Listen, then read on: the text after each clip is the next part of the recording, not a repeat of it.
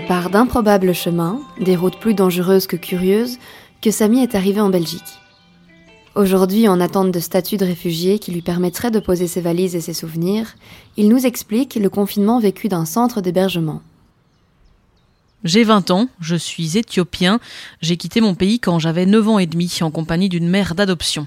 Un soir, à la tombée de la nuit avec un sac comme seul bagage, nous avons rejoint 12 autres personnes pour monter dans une camionnette et rouler en direction du Soudan. Mon voyage a continué vers la Libye, l'Italie, la France et enfin la Belgique. J'ai alors 17 ans quand j'arrive à Bruxelles. Cela fait deux ans que je vis entre le parc Maximilien et les centres d'hébergement. Quand ce n'était pas le confinement, j'avais la chance de faire du bénévolat. Mes journées étaient alors bien occupées. Après un mois de confinement, la routine dans le centre s'est installée. Il est 9 heures, je me réveille dans le dortoir avec 17 autres personnes. J'ai mal dormi, il y a du bruit, les téléphones qui sonnent, les va-et-vient des autres résidents qui oublient d'éteindre les lumières, le personnel qui vient chercher du matériel, les ronflements et les flatulences. Mais qu'importe, je suis content d'être là.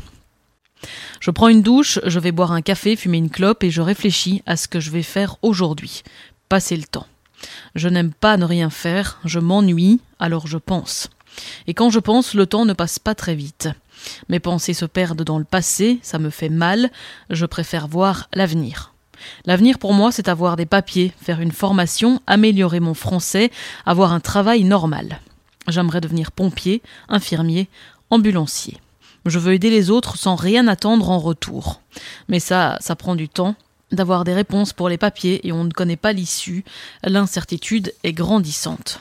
Plus le temps passe, plus mon moral diminue, mais je garde espoir. L'espoir, c'est Dieu qui me le transmet.